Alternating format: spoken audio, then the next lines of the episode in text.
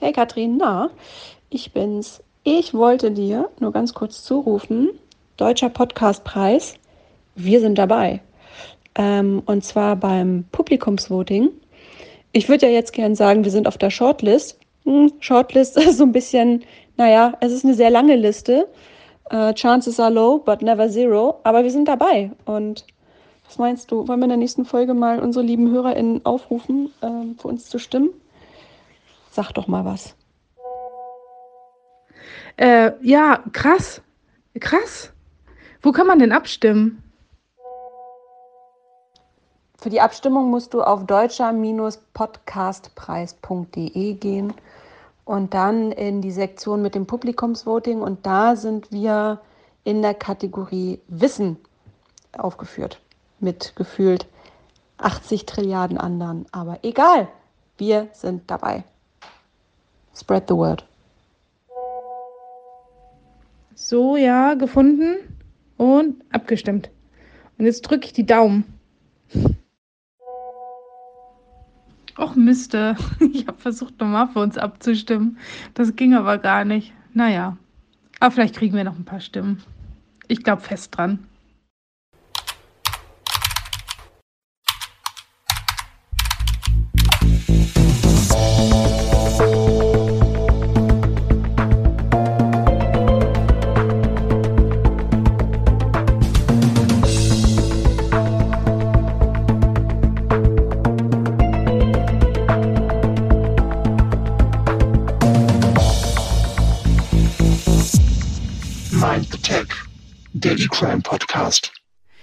Hallo und herzlich willkommen bei Mind the Tech True Crime aus dem Internet. Schön, dass ihr wieder da seid, liebe HörerInnen. Ja, zuerst hatten wir kein Glück und dann kam auch noch Pech dazu. Das ist nicht nur ein berühmtes Fußballer-Zitat, es beschreibt auch ziemlich gut den ersten Versuch, mit unserem heutigen Gast einen Podcast aufzunehmen. Aber heute soll's klappen. Heute lässt uns die Technik hoffentlich nicht im Stich. Ähm, in diesem Sinne erstmal herzlich willkommen, lieber Cedric. Oder sollen wir Morpheus zu dir sagen? Wie, wie handhabst du das? Hi, vielen Dank. Ähm, ja, also ihr könnt mich je nachdem nennen, wie es euch besser gefällt. Ich reagiere auf beide Namen mittlerweile. Wie, wie der Cyberbunkermann, Lord Morpheus. Genau. oh, nee, da, das da nicht unbedingt. Nee, danke. Ähm, ja, unser, unser Kontakt zu dir, der kam ja durch eine super liebe, nette Mail von dir zustande. Du bist auf uns zugekommen und du hast uns gefragt, ob wir nicht mal zusammen was machen wollen. Da wir ja nicht einfach zu fremden Männern ins Auto steigen oder geschweige denn einen Podcast aufnehmen, haben wir uns ja erstmal deinen Kanal angeguckt. Der heißt The Morpheus Tutorial. Ähm, ist ein YouTube-Kanal. Du verlängerst das Ganze aber auch nochmal in die Podcast-Hemisphäre. Ähm, wir kannten den Kanal genau. vorher nicht, da sind wir mal ehrlich, haben uns den aber ganz genau angeguckt und ich glaube, Katrin, du bist, du bist richtig Fan. Ja, ich bin der ersten Fan. Sekunde, ne? Ja. Also nicht nur die, die Cyber-Sicherheitssachen fand ich super interessant, auch ähm, die Programmiersachen. Also ich habe ja auch lange Software entwickelt. Ich fand das total spannend. Ich finde es halt auch cool, wie du das so rüberbringst. Also so, weißt du, so einen Mehrwert schaffen. Ja, und ich finde auch, also, ne, wenn wir schon hier bei Honig um den Bart schmieren sind und dein Bart ist ja nun auch, da ist Platz für Honig, würde ich sagen. Ich mag das, ja auch diese sehr auch. unaufgeregte und authentische Art, weil das ist ja bei so, so Technik-Sachen manchmal gar nicht so einfach. Es ist ziemlich einfach, da so auch von so eine oben Herabhaltung einzunehmen. Mhm. Die, die sucht man bei dir vergeblich. Also man merkt so richtig, du das willst, dass deine ZuschauerInnen, deine ZuhörerInnen, die sollen was mitnehmen. Die sollen am Ende auf genau. jeden Fall irgendwie so nü schlauer rausgehen. Und ähm, ich finde, das klappt richtig gut. Deshalb mussten wir auch nicht lange überlegen und haben gesagt, ja. das machen wir auf jeden Fall. Dankeschön. Ähm, ja. Und machen einen Podcast mit dem Cedric Lord Morpheus. okay, ohne Lord. das, das, fühlt sich, das fühlt sich jetzt irgendwie falsch an. Aber ja, ich freue mich, dass ich da sein darf. Vielen Dank. Genau, und äh, wir haben auch gar nicht lange überlegt, so worüber wollen wir denn sprechen. Ne? Mhm. Du, du hast ja auch so einen riesengroßen, großen, bunten Blumenstrauß an Themen, äh, die du bearbeitest. Wir haben das auch. Und trotzdem war das bei uns relativ schnell safe. Wir wollen über Kryptowährungen sprechen. Irgendwie ja. ist ja. auch bei uns längst überfällig, ehrlich gesagt. Und ich finde es ähm, ja auch schön, dass das, das ist wirklich ein komplexes Thema. Mhm. Und also, das wirst du ja auch öfter gefragt als IT-Mensch, so, ja, wie, wie geht denn das mit dem Bitcoin? Und ich tue mich da echt mhm. schwer, das gerade so meinem Papa oder so ja. zu erklären. Und wenn wir das jetzt als Podcast aufnehmen, kann ich ihm das einfach vorspielen. Fertig. Ja, super Ansatz. Also total uneigennützig. Ja. beziehungsweise eigennützig. Mit Kryptowährung ist das aber natürlich äh, so ein Thema, ähm, das äh, nicht so ganz, ganz unheikel ist. Denn man muss sagen, wir haben ja unseren ersten Podcast-Aufnahmeversuch vor ein paar Wochen schon gehabt. Ähm, mhm. Und damals, weiß ich nicht, was hatten wir davor? Wir wollten, glaube ich, so ein ganz klassisches Nutzwertstück machen, mal so einen mhm. kleinen Rundumschlag und gucken, wo führt uns das alles hin. Ja, was wir damals nicht ahnen konnten, beziehungsweise ähm, nicht gesehen haben, ist, dass sich da etwas anbahnt, das sich Krieg nennt. Mhm. Und auf einmal hat auch diese ganze Thematik Kryptowährung so einen komplett neuen Turn bekommen. Ich will nicht sagen, dass es vorher irgendwie ein Nischenthema war, aber es war, sagen wir mal, mehr am Rand, als es heute ist. Mit einem Scheinwerferlicht, könnte man sagen. Und wir werden natürlich auch in der heutigen Folge nicht drum herumkommen, ähm, da so ein bisschen unseren Fokus drauf zu setzen. Ja. Aber Fall. bevor wir was tun, wollen wir dir noch mal so ein bisschen ähm, ein paar Minuten Sendezeit geben, dass du dich noch mal so richtig von Grund auf vorstellst. Wer ist der Mensch hinter Morpheus? Das ähm, mache ich gerne, ja. Dankeschön.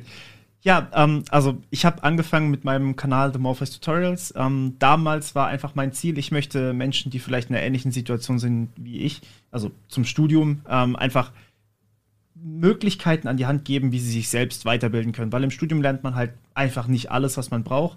Man lernt ähm, einen Teil, der ist gut, aber eben nicht unbedingt dafür, was man am Ende wirklich in der Praxis braucht. Zumindest nicht alles davon.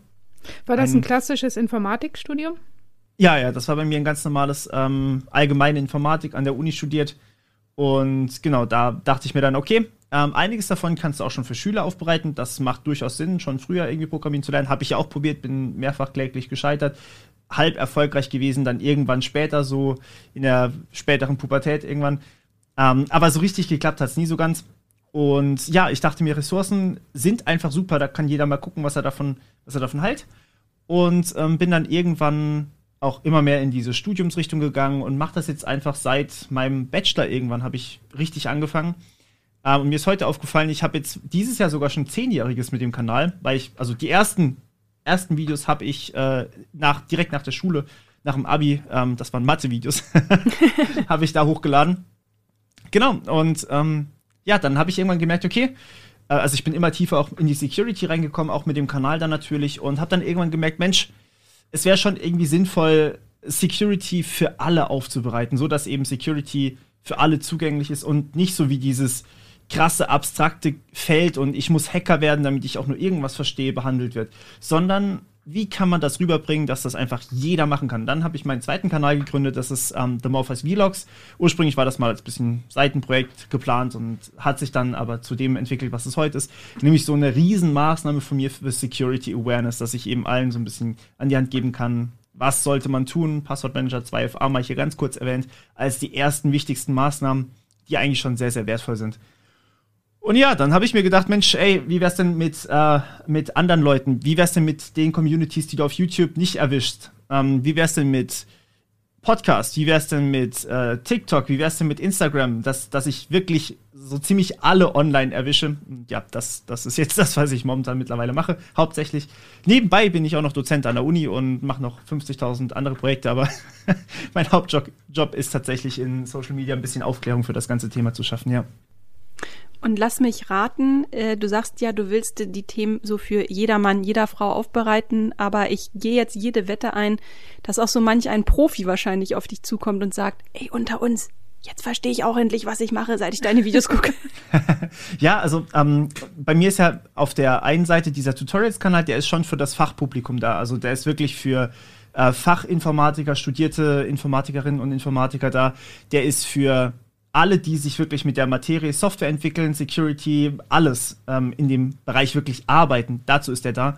Und ähm, für meine Mom zum Beispiel, das ist immer so die Zielgruppe, die ich da versuche zu adressieren. Ähm, wobei das nicht unbedingt die Leute sind, die zuschauen, aber das ist ein anderes Thema. Ähm, für die versuche ich das zumindest zu formulieren, dass sie es verstehen können. Dazu ist der Vlogs-Kanal da. Das klingt nach einem Fulltime-Job auf jeden Fall. Mhm. Ist es. Es ist mehr als Fulltime. Es ist wahrscheinlich so 150, 200 Prozent ungefähr momentan. Und wie kam jetzt bei dir so ein bisschen die, ich, ich will jetzt sagen, Leidenschaft oder das große Interesse? Wie kamst du oder was war deine Stunde Null beim Thema Kryptowährungen? Wie, was hat dich da im Wesentlichen inspiriert? Ja, ähm, ich habe 2000, jetzt lass mich lügen, 2011, nee, es muss, es, es muss 11 gewesen, 11 oder 10 muss es gewesen sein, wollte ich eigentlich mir Kryptowährungen holen. Äh, damals habe ich noch zu Hause gewohnt und äh, meine Mutter hat mir dringend davon abgeraten, weil äh, ist ja nur so eine digitale Währung. Damals hat das Ding ungefähr so 300 Euro gekostet. Heute wäre ich damit, hätte ich quasi ausgesorgt, ähm, wenn ich mir damals ein paar geholt hätte. Aber genau, das war so der Anfang und dann habe ich irgendwann immer ein bisschen mich noch reingefuchst, habe mal geguckt, okay, kann man die nicht irgendwie auch selbst erstellen? Mining, eben genau dieses Prinzip. Ähm, hab mich dann da ein bisschen reingefuchst, fand das dann aber nicht so cool, dass irgendwie der Stromverbrauch so hoch war, beziehungsweise ja, ähm, war, dann, war dann doch nicht so, so schön. Ähm, hab mich dann reingefuchst in was, was kann ich jetzt noch machen? Kann ich irgendwie online das Ganze meinen lassen? Was gibt's da? Und da natürlich dann auch direkt immer mehr Scam gefunden. Ähm, also solche Leute, die dir anbieten, hey, wir meinen Kryptowährungen für dich. Du musst uns nur 500.000 Euro dafür zahlen. Hm. Und dann machen sie ja gar nichts dafür. Ein Schnäppchen. Ähm, ja, total. Also weiß eine Beispielzahl, aber ja, genau. Also solche, solche Scams sind da natürlich äh, an der Tagesordnung und irgendwann bin ich dann natürlich auch ein bisschen mehr in die technische Ebene eingestiegen. Im Sinne von, ähm, wie funktioniert das Ganze eigentlich? Wie funktioniert diese Verschlüsselung hinten dran? Wieso ist das eigentlich möglich, dass ich öffentlich Daten haben kann? Ähm, jeder kann sie angucken und trotzdem weiß niemand, wohin ich Geld überwiesen habe. Ähm, das fand ich ein sehr faszinierendes Thema. Und ich glaube, das ist auch der Grund, warum die meisten dabei geblieben sind auf der technischen Ebene. Ich glaube, mittlerweile sind allerdings viele auch auf der rein finanziellen Business-Ebene drin. Aber damals war das so eben diese, diese technische Komponente. Spannend über den Weg der Technik zu gehen, mhm. ne? So, sich nicht blenden zu lassen. Der Engineer sozusagen hat da so ein bisschen gewirkt. Stimmt. Ja. Ähm, hast du denn jetzt inzwischen ähm, Kryptowährung und wenn ja, welches digitale Sparschwein? Hast du da einen Anlegertipp? Also Anlegertipps bin ich ganz, ganz vorsichtig. Ähm, Kryptos sind extrem volatil. Also ich selbst habe natürlich Kryptowährung. Ähm, ich habe tatsächlich auch schon Rechnungen in Kryptowährung bezahlt, äh, was echt toll war. Das war eine sehr schöne Erfahrung. Aber ähm, ich bin wahnsinnig vorsichtig mit äh, Empfehlungen, sollte man sich jetzt Bitcoin kaufen, sollte man sich irgendwelche Altcoins kaufen, weil man kann natürlich nicht wissen, wo das Ganze hin ist. Manche Expert Experten, in Anführungsstrichen immer, sagen, ähm, es ist bei 100.000 Euro am Ende des Jahres. Manche sagen, es fällt auf Null bis Ende des Jahres. Also beide bezeichnen sich als Experten. Und ähm, das Ding ist, wir haben keine Glaskugel. Wir, wir können nicht wissen, was passiert. Äh, die EU hat jetzt gerade so eine Art Verbot für anonyme Transaktionen rausgebracht. Gerade äh, jetzt vergangene Woche oder vorletzte Woche. Ähm, und dementsprechend weiß man auch nicht, wie sich das Ganze entwickelt, weil bei Kryptowährungen ist immer nur der Wert da, ähm, den die Leute bereit sind zu zahlen. Wenn ich jetzt eine Bitcoin habe und ihr sagt, ihr kauft mir die für 5000 Euro ab, dann kann ich die euch verkaufen. Wenn ich weiter umfrage und irgendjemand kauft sie mir für 100.000 Euro ab, dann ist die halt 100.000 Euro wert für mich. Wenn jetzt aber ich niemanden finde, der mir meine Bitcoin abkauft, sondern nur jemanden, der sagt, hey, für einen Euro nehme ich das Ding, aber ansonsten kannst du es behalten, das ist das Einzige, was ich finde, dann ist es nur ein Euro wert. Und ja, im Endeffekt ähm, Angebot und Nachfrage in seiner Reihenform sozusagen. Und deswegen, man kann nicht wissen, was da passiert. Gerade der Krieg macht irgendwie allen einen Strich durch jegliche Planung. Ähm, und es kann in beide Richtungen komplett ausschlagen. Deswegen Anlagetipps, sorry, werde ich keine geben. Hm. Bin ich sehr, sehr vorsichtig. Ja. Würde ich aber auch jedem empfehlen, da mit Anlagetipps, die man im Internet findet, sehr vorsichtig umzugehen. Könnte sein, dass es auch eine kleine Fangfrage in Sachen Seriosität war. Im Prinzip hast du es ja sehr gut beschrieben, was auch so ein bisschen die Faszination an Kryptowährungen ausmacht. Alle sprechen drüber. Alle haben irgendwie die, eine Meinung. Ich würde aber sagen, die wenigsten wissen aber eigentlich wirklich, worüber sie sprechen. Deshalb mal so ein bisschen äh, ins Definitorische rein. Mhm. Was genau sind denn eigentlich Kryptowährungen? Und vor allem direkt so eine Teilfrage mit dran. Ähm, ist es eigentlich ein, wirklich eine Währung, wie sie im Buche steht? Oder ist es mehr so eine Art Währungssystem. Kannst du da mal ein bisschen Licht ins Dunkel bringen? Vielleicht hm. haben wir unter unseren HörerInnen ja auch einige, die sich jetzt gerade ertappt fühlen und sagen, äh, ja, ich spreche auch die ganze Zeit über Kryptowährung, aber eigentlich weiß ich überhaupt nicht, was es ist. Mhm. Also ich kann mal ein bisschen in die technische Ebene eintauchen, wenn das für euch okay ist. Ich bin mir jetzt nicht sicher, wie lange wir Zeit haben. Ich versuche mich kurz zu halten. also grundsätzlich ist das System so, ähm, man muss, also man hat Transaktionen. Ich sende euch Kryptowährungen. Ich bleibe jetzt einfach mal bei Bitcoin als Beispiel. Ich sende euch eine Bitcoin, ihr sendet mir eine Bitcoin.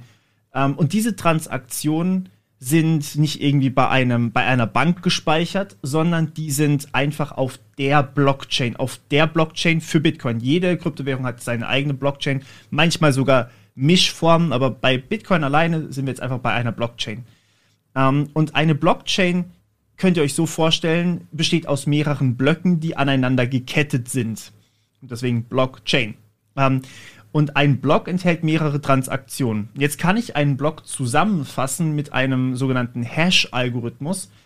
Ähm, der produziert mir aus diesem fertigen Block, den ich habe, ein einziges, eine Zeichenkette, eine äh, Zeichenkette fester Länge, die diesen Block eindeutig beschreibt. Aus dieser Zeichenkette kann ich den Block nicht mehr zurückberechnen, aber aus dem Block kann ich diese Zeichenkette jederzeit wieder berechnen. So, jetzt habe ich also eine feste Zeichenkette. Und jedes Mal, wenn ich auch nur eine einzige Stelle in diesem Block ändere, ändert sich die Zeichenkette komplett. Und ich kann nicht vorhersehen, vorhersehen was dabei rauskommt. So, diese Zeichenkette nehme ich jetzt und sagen wir mal, wir sind in Block 2. Wir haben die Zeichenkette für Block 2, also den Hashwert für Block 2. Und ich nehme diesen Hashwert und packe ihn in Block 3 rein. So, dann sammle ich, äh, sammle ich quasi alle Informationen aus Block 3 plus diese Zeichenkette aus Block 2 fasse das wieder zusammen in meinem Hashwert, in meiner Zeichenkette und gebe das Block 4 und so weiter und so fort. Wenn ich jetzt bei Block 2 etwas ändere, also zum Beispiel, ich habe euch plötzlich nicht nur eine Bitcoin, sondern zwei gegeben, weil ihr mich ne, ein bisschen betrügen wollt oder so, ähm, dann ändert sich die Zeichenkette, also der Hashwert von Block 2 komplett. Dementsprechend ändert sich auch der von Block 3 komplett, weil da ist ja die Zeichenkette drin. Dementsprechend ändert sich der von 4, von 5 und von allen bis zu dem heutigen neuesten Block. Und so kann ich sehen, dass irgendwas nicht richtig stimmt mit dieser Blockchain, dass irgendwas verändert wurde. Und dementsprechend vertraue ich demjenigen nicht, der mir diese Blockchain unterjubeln möchte. Weil jeder speichert, sein, äh, speichert die komplette Blockchain bei sich auf seinem Rechner, auf seinem Server, auf seinem System. Und äh, die Idee ist, wir vergleichen einfach, welche Blockchain scheint uns am plausibelsten zu sein. Das heißt, wir sagen, ihr schickt mir eure Blockchain, ich schicke meine raus, ich krieg von noch 100 anderen Leuten auch die Blockchain und dann vergleiche ich einfach, wer hat jetzt eigentlich da recht. Und ähm, so bauen wir eigentlich eine Art äh, trustless, also vertrauensloses System, weil wir kein Vertrauen mehr brauchen. Wir brauchen nur noch die, die Daten und wir können eigentlich davon ausgehen, dass die richtig sind. Das ist so wie bei der Bank äh, vertraue ich ja darauf, dass die Bank schon weiß, genau. was auf meinem Konto passiert und auch genau. aufpasst und auch alles protokolliert. Aber so wie das jetzt bei Blockchain und Bitcoins und Kryptowährung ist, ist, dass jeder das nachvollziehen kann und dass es gar nicht mehr so eine zentrale Aufpassstelle genau. gibt. Also finde ich. Also jeder ist eine zentrale an, ne? Aufpassstelle eigentlich, ja, genau. Genau, und wo du auch Bank gesagt hast, ne, das ist zwar einerseits so ein Vertrauensintermediär, ne, also ja. du, ne, du hast ja eben auch gesagt, du vertraust darauf, dass die Bank auch aufpasst, äh, dass das alles in Ordnung ist. Aber die Bank, angenommen, du machst mal eine größere Transaktion, zum Beispiel einen Hauskauf mhm. oder sonst irgendeine Immobilie, da ist der Intermediär aber auf einmal eine ganz schöne Last für mich, weil ich natürlich mhm. weiß, okay, äh, die Bank äh, hat eine Bearbeitungsgebühr, das kostet. Und du hast doch mal neulich in einem Podcast die Blockchain auch definiert als eine Art dezentrales Grundbuchamt. Genau, Was genau. war nochmal deine Metapher? Ja, das, das, ähm, ich habe das so als Grundbuchamt, weil im Grundbuch steht ja jeder ähm, Eigentumsübertritt des Grundstücks protokolliert drin. Und ich hatte dann gesagt, das ist so ein bisschen wie so eine Blockchain. Also Blockchain funktioniert ähnlich, außer dass du halt das Grundbuchamt nicht hast, sondern dass jeder das Grundbuchamt ist und dass du eben nicht auf das Grundbuchamt vertrauen musst, sondern dass jeder nachvollziehen kann, ähm, welche, nee, dass, dass jeder verifizieren kann, mhm. welche Eigentumsübergänge passiert sind. Ja. Das wäre dann der nächste Schritt. Da hast du dann ja. sogar schon Smart Contracts. Das kann man wirklich so programmieren. Ähm, also in, in Smart Contracts kannst du Sachen in Code auf der Blockchain festhalten. Da könnte ich zum Beispiel schreiben, mein Haus, auch wenn ich keins besitze, aber mein, mein Haus, das ich jetzt besitze, ähm, ist eben in dieser Blockchain und dann sage ich so, ich verkaufe jetzt mein Haus hier bitteschön an euch, dann sage ich, okay, ihr seid jetzt der neue Besitzer. Ich nenne euch aber nicht beim Namen, sondern ich nehme quasi euren Schlüssel und hinterlege den als Besitzerschlüssel sozusagen. Also das heißt, es läuft alles über diese ähm, Public Key Kryptographie, also über öffentliche Schlüssel, private Schlüssel. Mit dem öffentlichen kann jeder nachvollziehen, mit dem privaten kann man besitzen, dass man den Öf äh, beweisen, dass man den öffentlichen besitzt. Ja. Also ich finde, für mich hört sich das immer so toll an, weil warum sollte ich einer Bank einfach so vertrauen, ne? Oder einem Grundbuchamt oder ja. also gerade wenn man jetzt nochmal irgendwie so auf, auf Kriegsgebiete guckt, wo dann plötzlich ja ein ganz eigen, neuer Eigentümer des Landes ist und der sagt dann einfach, nö, die Bank jetzt mir ist, alles. ist meins. Ist, ist meins, aber, ja genau. Aber das führt uns doch trotzdem nochmal zu dieser einen Teilfrage zurück. Ist es mhm. eine Währung? Ist es ein Währungssystem? Ist es irgendwas dazwischen? Wie würde so ein, so ein Experte wie du das deiner Mutter erklären? Hm. Also ich würde sagen, es ist auf der einen Seite eine Währung, weil ich damit Dinge bezahlen kann, sozusagen. Ähm, auf der anderen Seite ist es mehr als, als nur das. Es ist gleichzeitig ja auch eine Art, ja, wie du schon gesagt hast, eine Art Grundbucheintrag, der mich nicht limitiert. Ich kann damit darstellen, was ich möchte grundsätzlich. Ähm, und eigentlich muss man schon fast die, die Definition von Besitz ja in Frage stellen, wenn man, da, wenn man sich das so überlegt. Jetzt wird's deep. Ja. ja, jetzt wird's deep tatsächlich, ja, weil, also ich meine, grundsätzlich sind das virtuelle Zahlen einfach nur. Das sind, also das, das steht ja halt nur wirklich, dieser Schlüssel besitzt eine Bitcoin. So, und dann ist das plötzlich mehrere 50.000 Euro wert das, das ist schon beeindruckend. Und auf der anderen Seite, ähm, ja, diese, diese eine Zahl, für die wurde aber auch gerechnet. Also für die hat irgendein äh, Computer sehr, sehr lange eine Rechenleistung generiert, ähm, die wiederum nur mit Strom machbar war. Sprich, der hat wahrscheinlich mehrere tausend Euro in Strom reingesteckt, um diese, um diese 50.000 Euro da zu benutzen. Also zumindest im Fall von Bitcoin ist das so, ja. Ja, krass. Also über den CO2-Fußabdruck machen wir uns zum Glück äh, oder lieber erstmal keine Gedanken. Das ist ja noch ja. ein ganz eigenes Thema. Ähm, dennoch noch mal ganz kurz auf das Thema Vertrauen, weil wir das ja auch ebenso schön ausgebreitet haben. Ja. Ähm, jetzt ist es ja so, dass der Bitcoin ist ja ganz eng verwoben mit der Entstehungsgeschichte der Blockchain. Mhm. Das ist ja fast schon so ein, äh, mhm. äh, was war zuerst da? Huhn oder Ei? Blockchain oder Bitcoin? Ja. Ähm, und diese Geschichte, vielleicht magst du sie gleich auch noch mal ganz kurz in zwei, drei Sätzen zusammenfassen, die ist ja nicht ganz transparent. Und da frage ich mich natürlich so ein bisschen, hm, wie ist es denn mit dem Vertrauen in die Währung? Jetzt nicht in die einzelnen mhm. äh, Besitzbefugnisse äh, und so weiter und so fort, sondern generell in diesem ja. ganzen Komplex, wenn doch die Entstehungsgeschichte so eine etwas speziellere ist.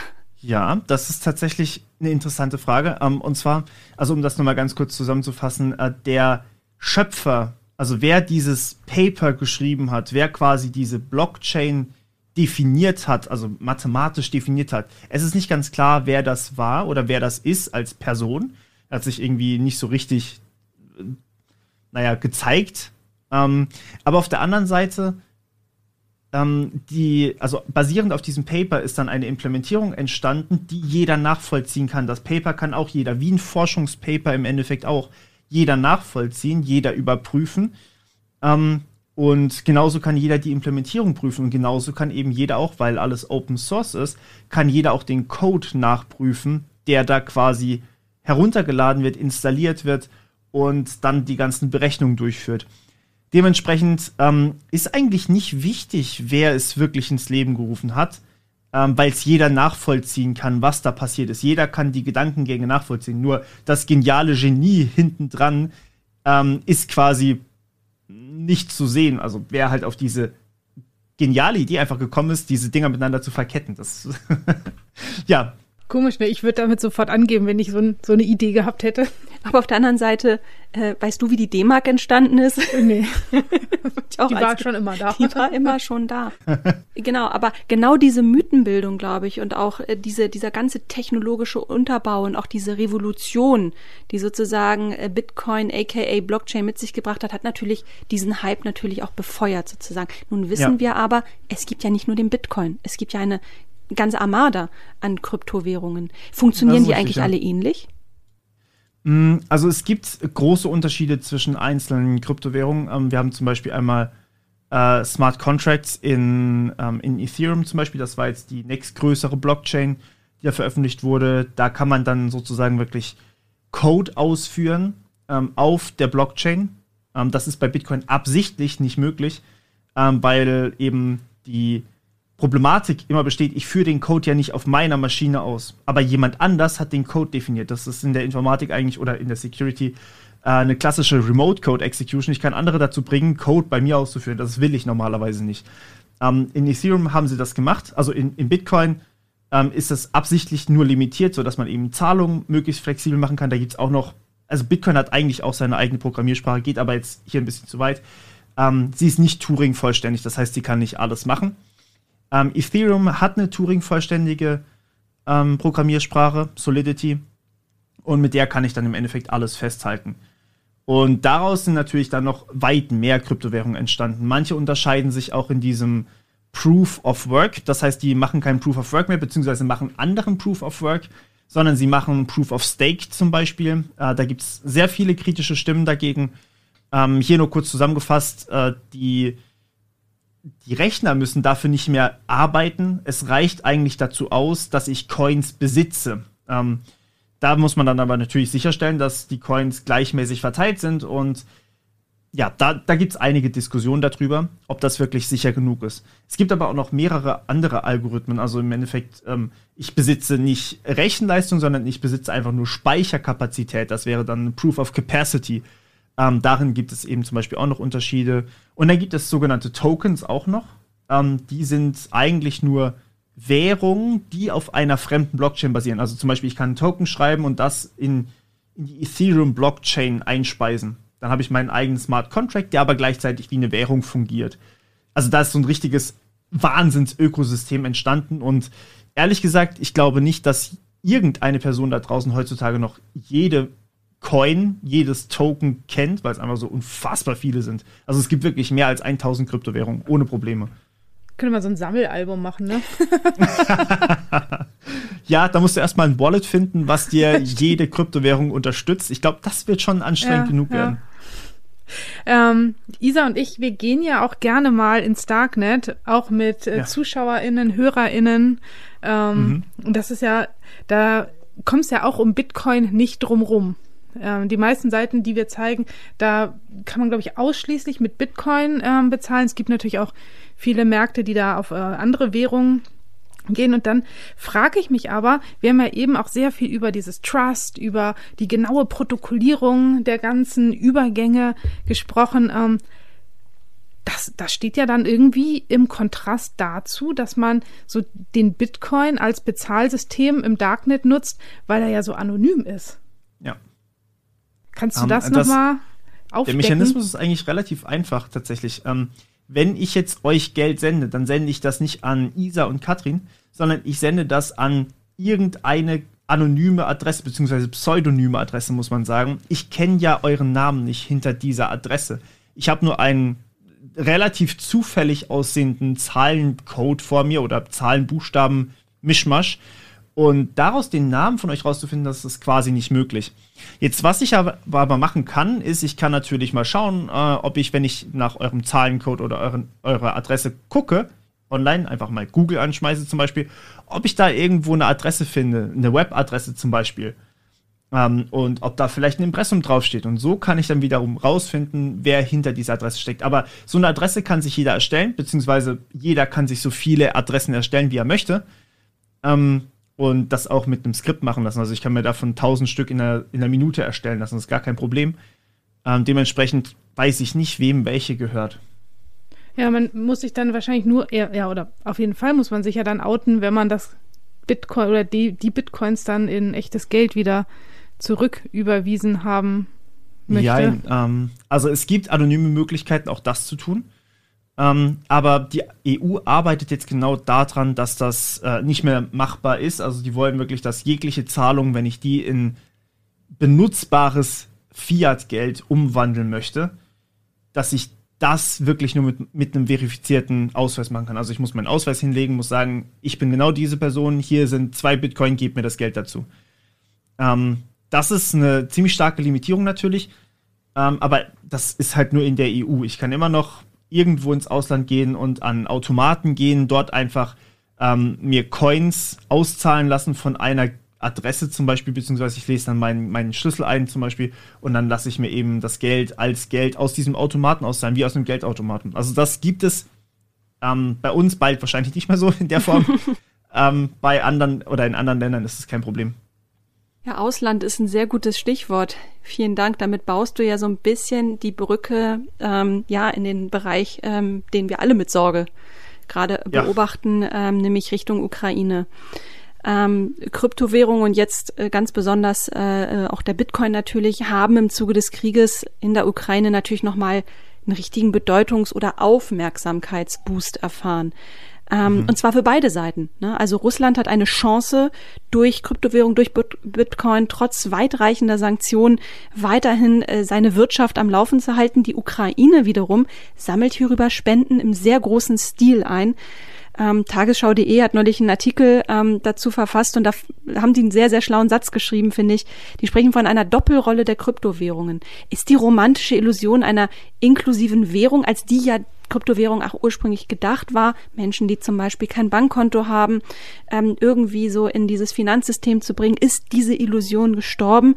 Ähm, kommt der Bitcoin, kommen Kryptowährungen überhaupt mal von diesem Image weg, das denen immer anhaftet. Katrin hat es ja eben gesagt, Darknet zum Beispiel. Mhm. Ähm, immer das Gefühl, irgendwie muss diese Währung sich auch immer irgendwie, ist immer in so einer Doppelrolle, oder?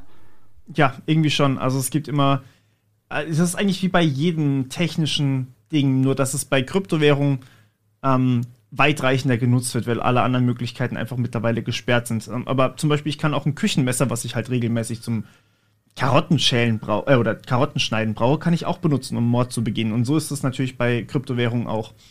Ähm, es kommt immer darauf an, was die Menschen damit machen. Und ja, das ist ein großes Problem. Also gerade im, im äh, jetzt für Russland ist es natürlich, die haben ihre, also zumindest, okay, bleiben wir mal nicht bei Russland, gehen wir zu Nordkorea. Ähm, Nordkorea hat tatsächlich nachgewiesen, ähm, einige Hackerangriffe wirklich speziell auf finanziell attraktive Ziele mit einer Hackergruppe, die vom Staat finanziert wird, gestartet. Und die Erlöse, die diese Hackergruppe gesammelt hat, erpresst hat mit Ransomware, die sind tatsächlich auf, ähm, von Nordkorea benutzt worden, um Teile für ihre Raketenmissionen bzw. für ihre ganzen Bauprojekte aus dem Ausland einzukaufen, eingesetzt worden.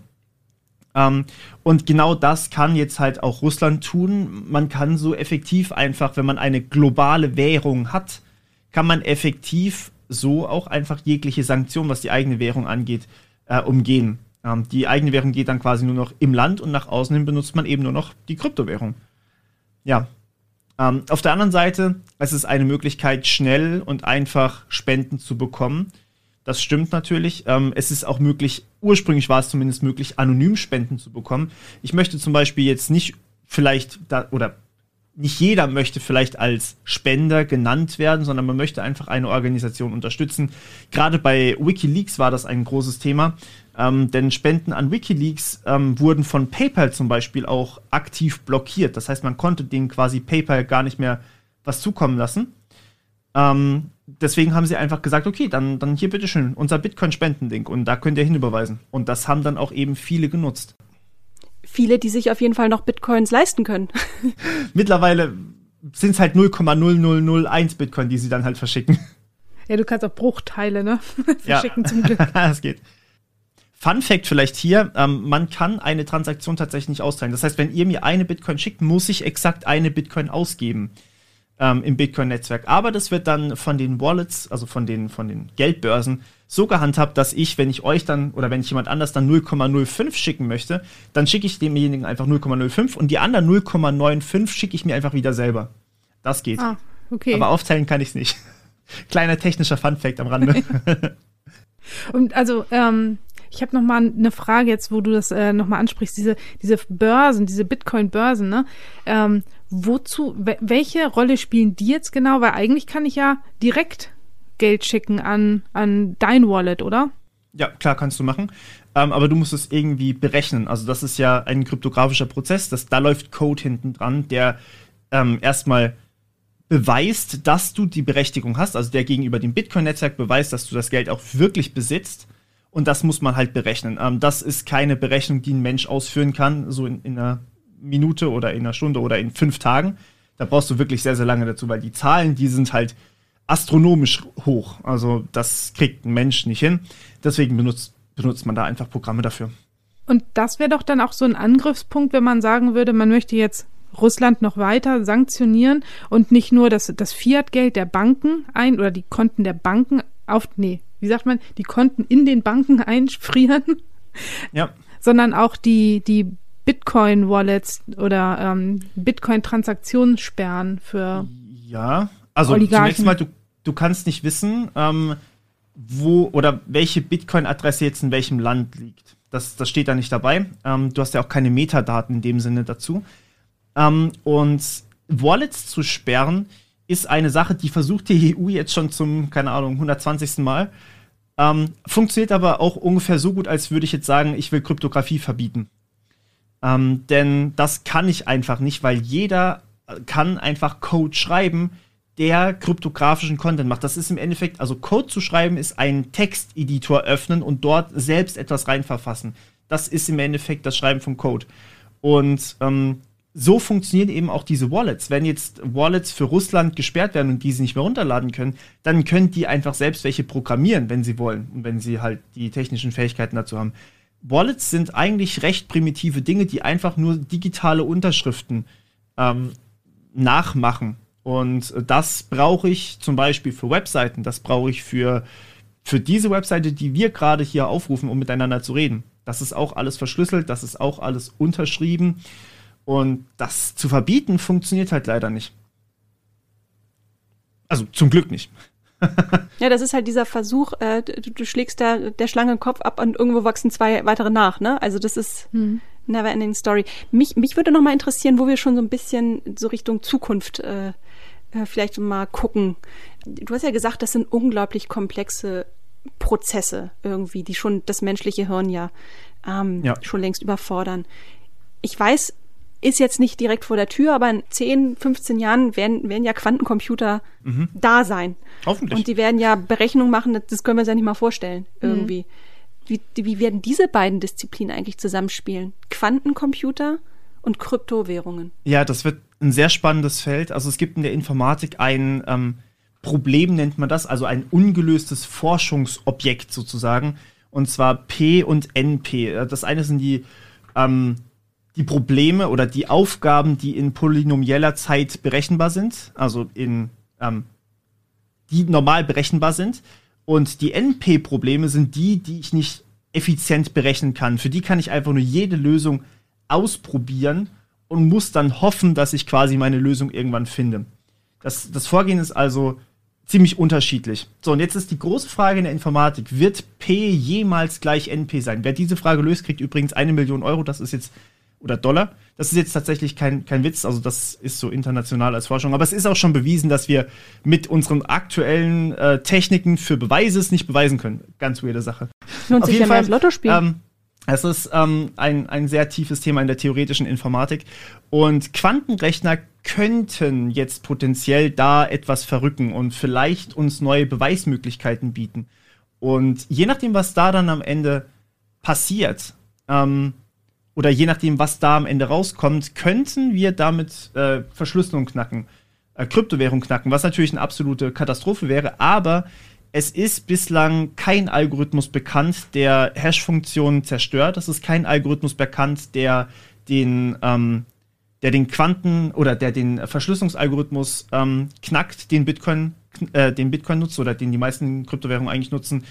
Ähm, es gibt Verschlüsselungsalgorithmen, die durch Quantenrechner gebrochen werden, aber eigentlich gilt das, was wir haben, äh, was in Bitcoin auch drin ist und was online auch immer mehr verwendet wird, ähm, gilt als quantensicher. Das heißt, ähm, auch wenn Quantenrechner da sind, sind die Dinger sicher. Normalerweise, also wenn jetzt nicht irgendwie gravierend neue Ergebnisse da sind. Aber auch da, wir, wir können natürlich nicht in die Glaskugel gucken. Forschung ist Forschung. Äh, und wenn da Neuigkeiten rauskommen, dann ich bin auf jeden Fall drauf gespannt, was alles kommen wird. Ist, ich finde es super, dass äh, die Verschlüsselung immer noch verschlüsselt bleibt und nicht so einfach zu entschlüsseln ist. Ja. Ähm, oder auch eben gar nicht zu entschlüsseln ist. Aber andererseits, wenn du dein Passwort verbummelt hast, dann oder ähm, nicht aufgepasst hast und deinem ja. äh, Notar für deine Erben das äh, Bitcoin-Wallet-Passwort mitgegeben hast, das dann ist das so richtig scheiße. Ding. Ja, das ist ein großes Ding. Also man muss wirklich dafür sorgen, dass die äh, Nachfahren bei einem plötzlichen Ableben auch Zugriff haben auf dieses Konto. Ansonsten ist es verloren. Ähm, es gibt äh, mehrere tausend Euro, die einfach im Bitcoin-Netzwerk komplett für immer lost sind. Ähm, also der Großteil. Die Geschichten eigentlich. teilweise, ne? Ja, das ist, das ist Wahnsinn. Ähm, also das kann man sich so vorstellen, man hat wirklich ein, ein Wallet, also mit einem privaten Schlüssel und man hat ein Passwort dafür. Jetzt kann man natürlich das Passwort vergessen und dann hat man Pech gehabt, dann kommt man einfach nicht mehr dran, weil es gibt kein Passwort-Reset oder sowas, weil man hat ja keine E-Mail-Adresse dabei. Ähm, was man auch nicht machen kann, ist gelöschte Daten wiederherzustellen, wenn die irgendwann mal zum Beispiel auf dem Schrotthaufen sind. Dann kann man sich nur denken, oh, ich hatte doch mal irgendwie 500 Bitcoin aus den Anfangszeiten, als die noch einen Cent gekostet haben. Ja, leider komme ich jetzt nicht mehr dran, weil ich habe die Datei gelöscht. Deswegen ist ein Backup immer super wichtig. Ja. Es gibt doch die Geschichte von dem Kerl, der weiß, dass sein Rechner auf irgendeinem so großen Schrottplatz liegt und der ja. darf da nicht ran. Irgendwo in Italien, glaube ich, und ist schon seit Jahren am Verhandeln mit dem Bürgermeister, weil irgendwie aus Versehen irgendwie eine Festplatte irgendwie auf dem Schrottplatz gelandet mhm. ist und er weiß genau, dass die da ist und kommt aber nicht ran. Aber tja, shit happens. Ich finde es ja. super, wo wir angefangen haben. Bei den Basics und jetzt ja. sind wir schon bei den Quantencomputern. Wir haben, glaube ich, in 40 Minuten einen krassen Rundumschlag geschafft. Ähm, ich finde das super. Ähm, ich muss aber auch sagen, mein Kopf ist jetzt gerade äh, voll. ich habe diesen ähm, Effekt auf Menschen, glaube ich, tatsächlich. Manchmal. es tut mir sehr leid. aber das Coole ist ja bei Podcasts, die sich gegenseitig besuchen, es gibt immer einen Rückbesuch. So, genau. das heißt, wenn wir dann das nächste Mal bei dir sind, Cedric, äh, Lord Morpheus, ähm, dann äh, können wir im Prinzip da weitermachen, äh, wo wir jetzt aufgehört haben, weil ich glaube, das, was wir auch vorhin umrissen haben, so was, äh, vor allem was bedeutet das im Kontext Krieg? Also ich glaube, da ist ja noch längst nicht äh, alles auserzählt. Ich glaube, die Debatte um Kryptowährung, insbesondere Bitcoin, die ja. wird noch mal ordentlich an Fahrt aufnehmen in den nächsten Monaten. Und das, das sollten wir Momentum, das Momentum sollten wir nutzen, uns noch mal dann zusammentun. Mhm. Ich sag, für heute würde ich sagen, äh, krasses Infopaket mitgenommen, eingesteckt, muss jetzt mal verdaut werden. Ja. Haben wir genug Köpfe zum Rauchen gebracht. Ja, freut mich, hat mich, hat mich sehr gefreut. Ähm, ich würde mich natürlich auch auf baldiges Wiedersehen freuen, bei mir im Podcast dann wahrscheinlich. Natürlich. Ja, und wird spannend. Jetzt steigen wir zu dir ins Auto. Wow. Dann noch viel Erfolg, viel Glück ähm, ähm, mit dem Kanal ähm, dass du das auch weitermachst, auch. Äh, dass du dir treu bleibst. Ähm, was macht echt Spaß, deine Videos zu gucken, oh, dir ja. zuzuhören und ähm, ja, famous last words von Katrin. Ja, ähm, schaut in die Show Notes, denn da werden wir dich auf jeden Fall verlinken. Genau. Dankeschön. Inklusive zu deinem Wallet. oh, okay. In dem Sinne. Tschüss, mach's gut, vielen Dank, bis bald und tschüss. Bis bald, danke, ciao.